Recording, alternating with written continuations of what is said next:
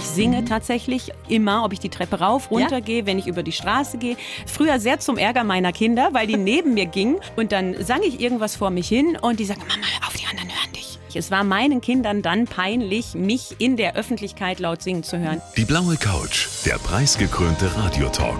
Einer unserer Bayern 1 Premium Podcasts.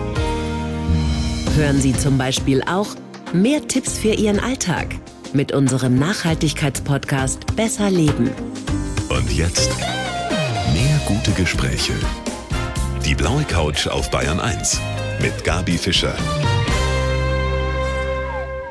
Mein Gast heute ist ein Star in unseren deutschen Kinderzimmern. So kann man das sagen. Sie zählt zu den erfolgreichsten Musikerinnen Deutschlands, kann sogar noch in den Charts auch Schlagerkönigin Helene Fischer toppen.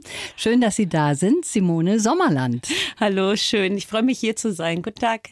Ja, und obwohl Sie so erfolgreich sind, Simone, können jetzt nicht alle was mit ihrem Namen anfangen. Aber ich glaube, das ist Ihnen eigentlich auch ganz recht. Sie sind so ein Typ, Sie brauchen gar keinen Starrummel, oder? Nee, den, den Rummel, den kann ich in meinem Alltag und in meinem Leben überhaupt nicht gebrauchen. Die Frage ist ja auch, für was soll das denn überhaupt gut sein? Also das ist meiner Meinung nach was zum Ego-Pinseln. Ich ähm, verstehe mich als Sängerin. Ich habe Freude an dem, was ich tue. Und dass das erfolgreich ist, das freut mich natürlich.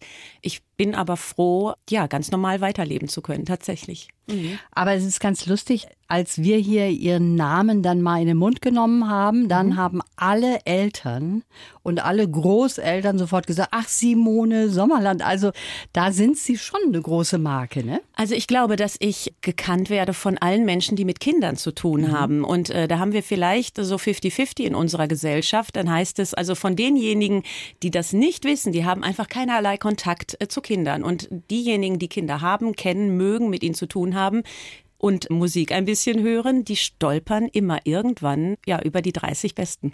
Ich behaupte mal, alle Kita-Kinder, alle Kindergartenkinder, Schulkinder, die können was mit ihnen anfangen und eben auch Eltern und Großeltern und die können auch mitsingen bei ihren Songs. Ich gehöre auch dazu. Das ist auch so gedacht.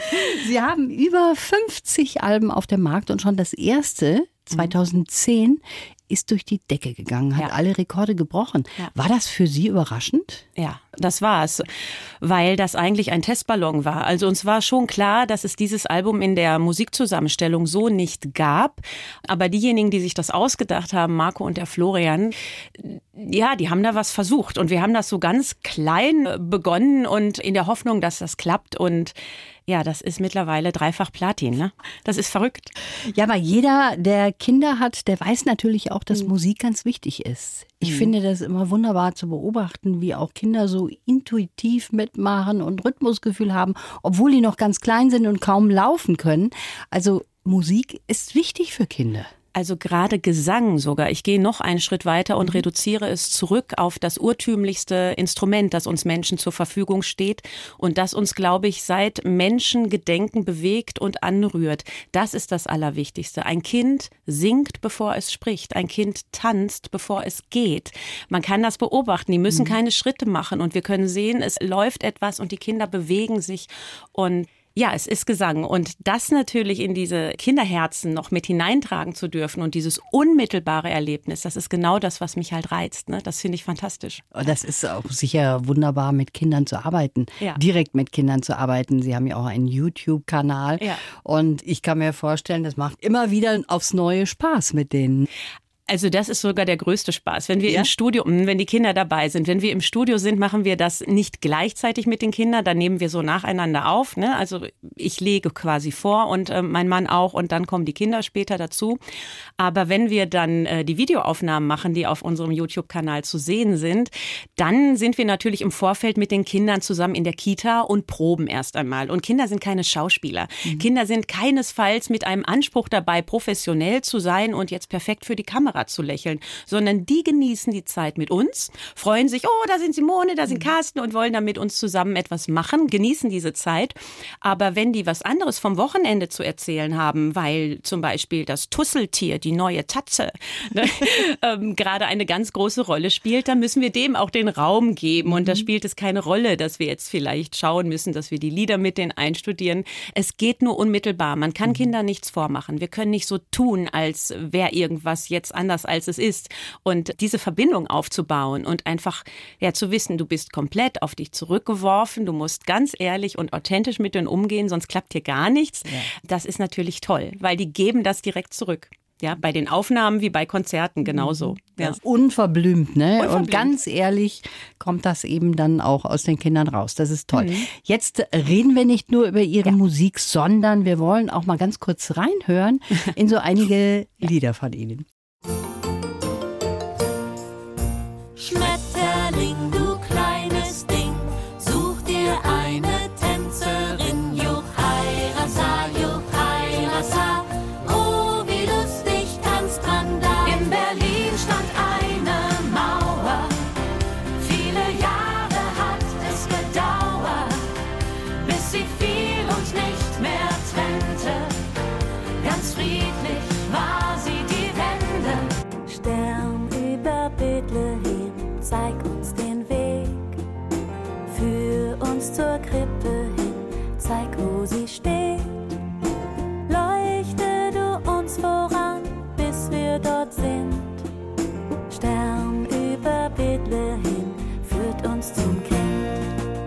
Waren jetzt so ein paar Beispiele. Ja.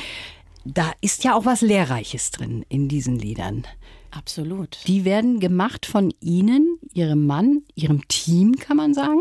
Ja, das ist ein Mix. Also wir haben ja so viele Alben und es sind teilweise natürlich auch viele Lieder, die schon bekanntes Liedgut sind. Das reicht von traditionellen Liedern. Dornröschen war ein schönes Kind und äh, kommt ein Vogel geflogen. Bei den traditionellen Kinderliedern, die wir neu aufgelegt haben, ebenso wie das neue Vertonen von anderen Kinderkünstlern, die wir nochmal quasi mhm. singen und auch selbstgeschriebene Lieder aus dem Kreativteam. Genau. Und dabei ist immer diese Idee, die Kinder zum Singen und Bewegen zu bringen, natürlich die Themen der Kinder aufzugreifen und etwas zu vermitteln. Also gerade, genau, das Lied der, der Mauer, ja. genau, das geht natürlich, das ist jetzt nicht was für die Zweijährigen, die sonst Aramsamsam mitsingen und klatschen, aber die Kinder werden ja älter und natürlich hat Musik immer, weil es so unmittelbar als Instrument dient, ins Herz zu gehen, auch eine tolle Möglichkeit, etwas zu vermitteln und zu erreichen. Mhm. Ja. Sie haben selber drei Kinder. Ja. Sind die auch ein bisschen Testpersonen? Also Sie machen ja auch mit, die mhm, Kinder. Genau. Und testen Sie da auch schon mal das, was Sie Neues so vorhaben? Ja, dadurch, dass Sie zu Hause auch mitgesungen haben, beziehungsweise mit ins Studio kommen, gerade die Älteste, die, die eine der ersten Kita-Frösche war, die ist ja mit hier in München heute. Mittlerweile ist sie 19 und ist kein Kita-Frosch mehr. Da haben wir nachgewachsene Kinder. Aber unsere Jüngste, die ist jetzt elf, die ist auch mit dabei.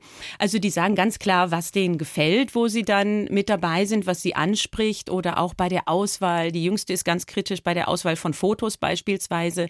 Die erklärt mir dann also, dass das mit dem Kuscheltier viel wichtiger ist, äh, das Foto, als das, wo ich alleine drauf bin, weil Kinder einfach Kuscheltiere total gerne mögen. Und dann denke ich, ja, und ich? Nee, nee, Mama, das Tier ist viel wichtiger. Und das meine ich. Also Simone Sommerland singt und ja. ist da, aber ist äh, nicht die wichtigste Person auf der Welt, um irgendwie da sich Glanz und Glamour abzuholen. Mhm. Nee, nee. Das ist eine tolle Einstellung, finde ja. ich. Sie wollten ja schon im Kindergarten mhm. auch Sängerin werden. Ja, das ist so.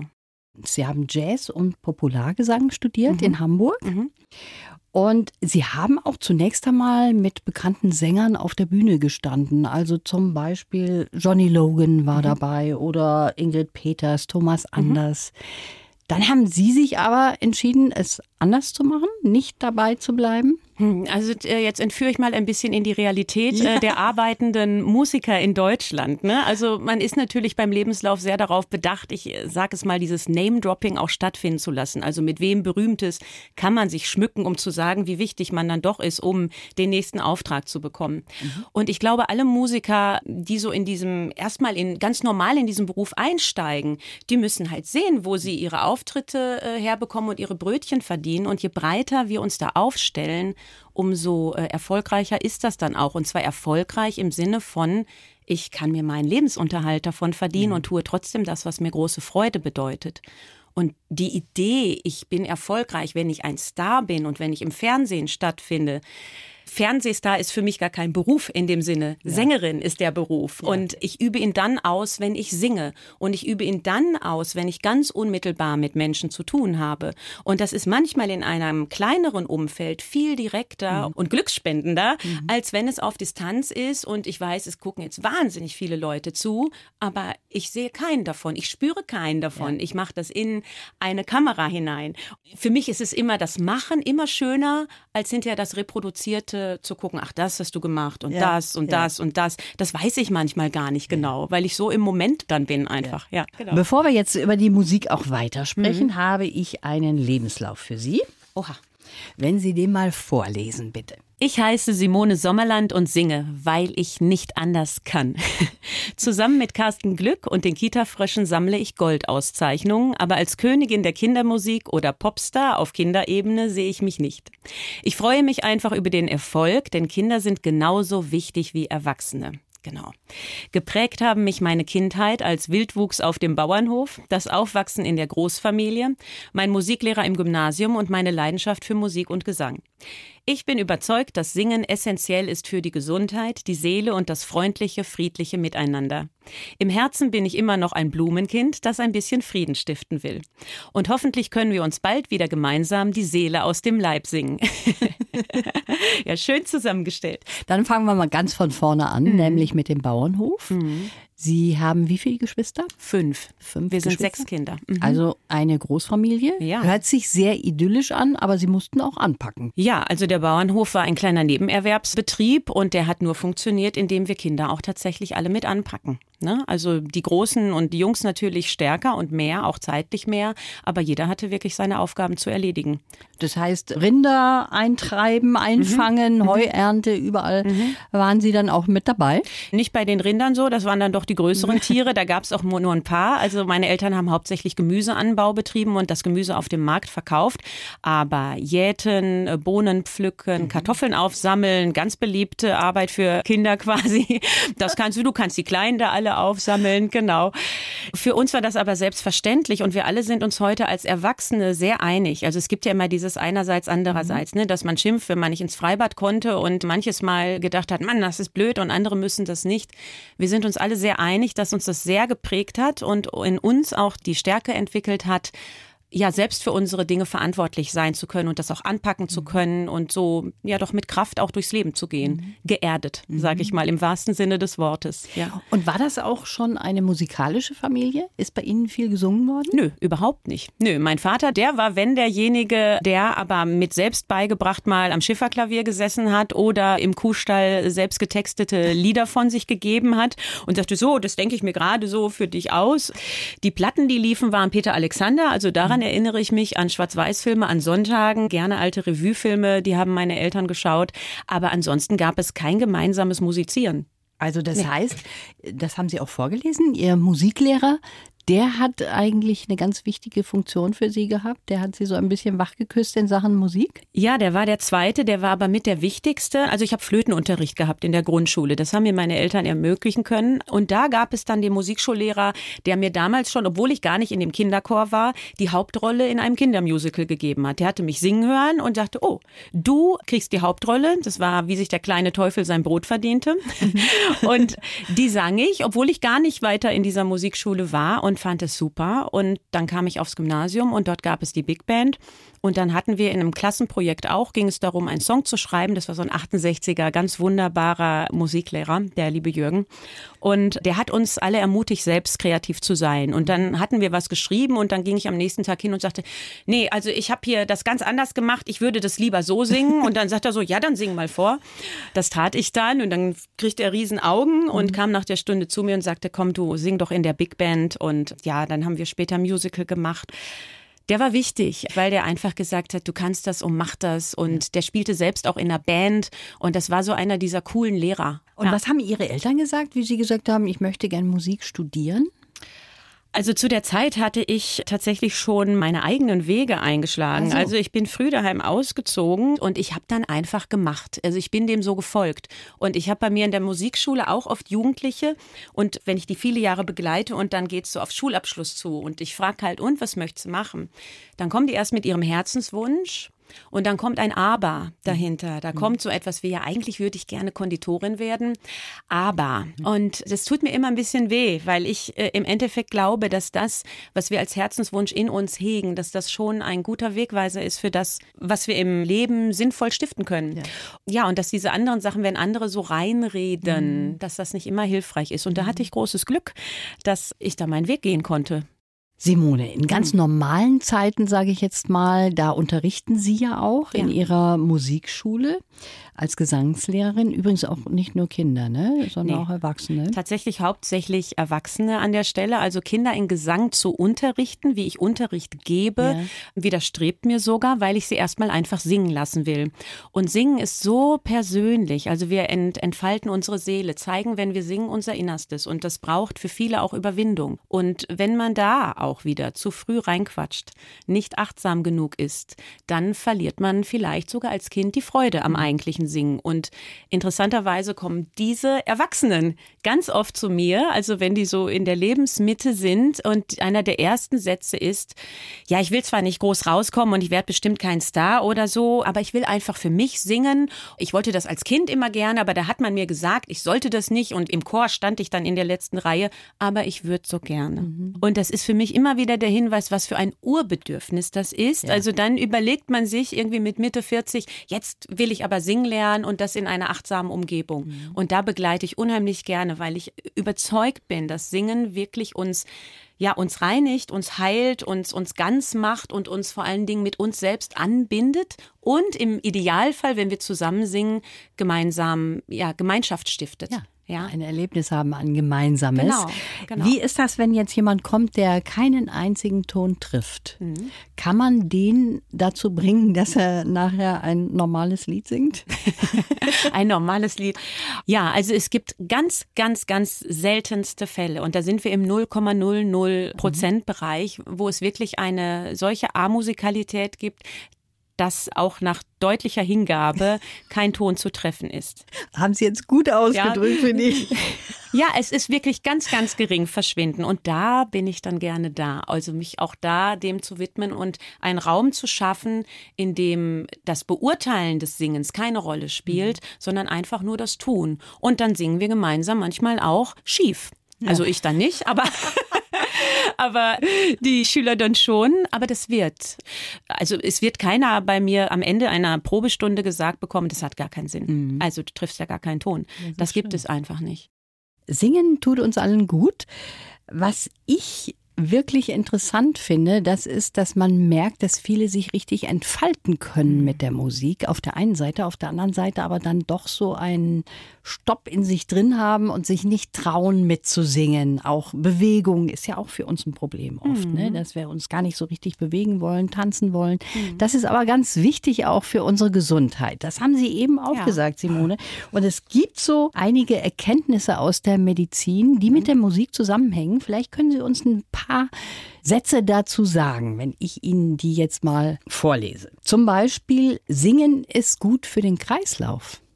Ja, es stabilisiert. Also wenn wir singen, bringt unsere Atmung, die geht ja viel tiefer hinein, als wenn wir einfach nur im Alltagszustand sind. Also singen fördert die tiefe Atmung und das stabilisiert, das hat aufs ganze System Einfluss. Ja. Singen macht glücklich, Simone. Auf jeden Fall. Sie sagen ja selber auch, Sie können auftanken. Auf jeden Ihren Fall. Konzerten. Ja, es ist messbar. Also es finden äh, biochemische Reaktionen in unserem Körper statt. Das Ausschütten von Adrenalin und Dopamin, das wird durch Singen angeregt. Ja. Sollten wir generell mehr singen? Sind wir so eine Nation, die eigentlich zu wenig singt? Ob wir eine Nation sind, die weniger singt, weiß ich nicht. Ich habe da viel drüber nachgedacht. Also erstmal Frage eins: wir sollten alle mehr singen. Das mhm. sage ich immer. Also singt um euer Leben. Ist so einer meiner Kernsätze manchmal im Unterricht, der zu viel lacht. Genau. Aber ich meine es so. Ich meine es tatsächlich so. Ich denke, dass wir in Deutschland tatsächlich durch Gesang, denn es gab auch andere Lieder, die vereint haben und die viel Schaden angerichtet haben, dass wir da ja Probleme haben haben mhm. des gemeinsamen Singens. Also wir sind ja auch unseres gemeinsamen Liedguts ein wenig kulturell beraubt worden, weil es politisch besetzt ist, auch mit schlimmen Erinnerungen besetzt ist.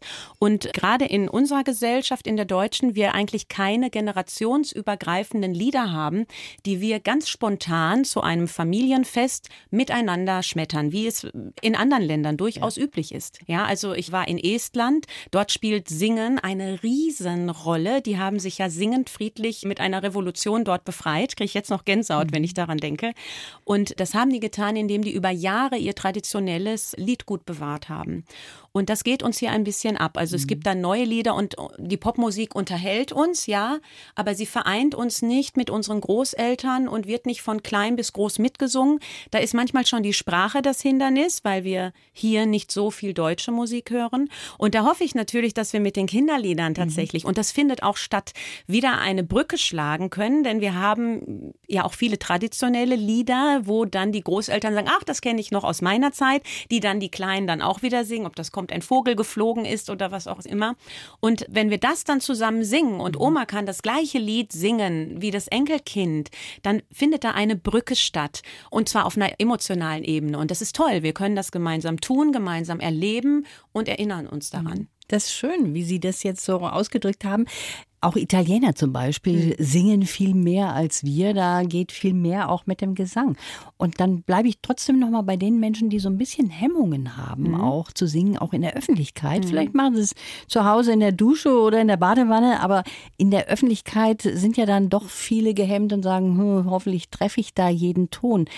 Was kann man denen auf den Weg geben und wie kann man die so ein bisschen lösen aus dieser Haltung? Ja, das ist vielleicht eine Grundlebenseinstellung, die da einfach eine Rolle spielt. Und zwar sich immer zu überlegen, für wen tue ich das hier gerade? Also wie wichtig ist es mir, was mein Umfeld gerade über mich denkt? Mhm. Und wenn ich ständig in meinem ganzen Verhalten mich selbst zensiere, also in dem, was ich als Kleidungsstück auswähle, bis dahin gehe ich geschminkt aus dem Haus oder nicht und hüpfe ich jetzt, weil es mir danach ist oder denke ich die ganze Zeit, wer denkt jetzt jetzt irgendwas über mich. Wenn ich das ablegen kann, dann kann ich auch voller Freude singen, weil es ist mein Bedürfnis in dem Moment und ich drücke gerade etwas aus, ein Lebensgefühl und das einfach auszutragen nach außen. Also ich habe das selbst, ich mache das immer, ich singe mhm. tatsächlich immer, ob ich die Treppe rauf, runter ja? gehe, wenn ich über die Straße gehe. Früher sehr zum Ärger meiner Kinder, weil die neben mir gingen und ich konnte das nicht steuern.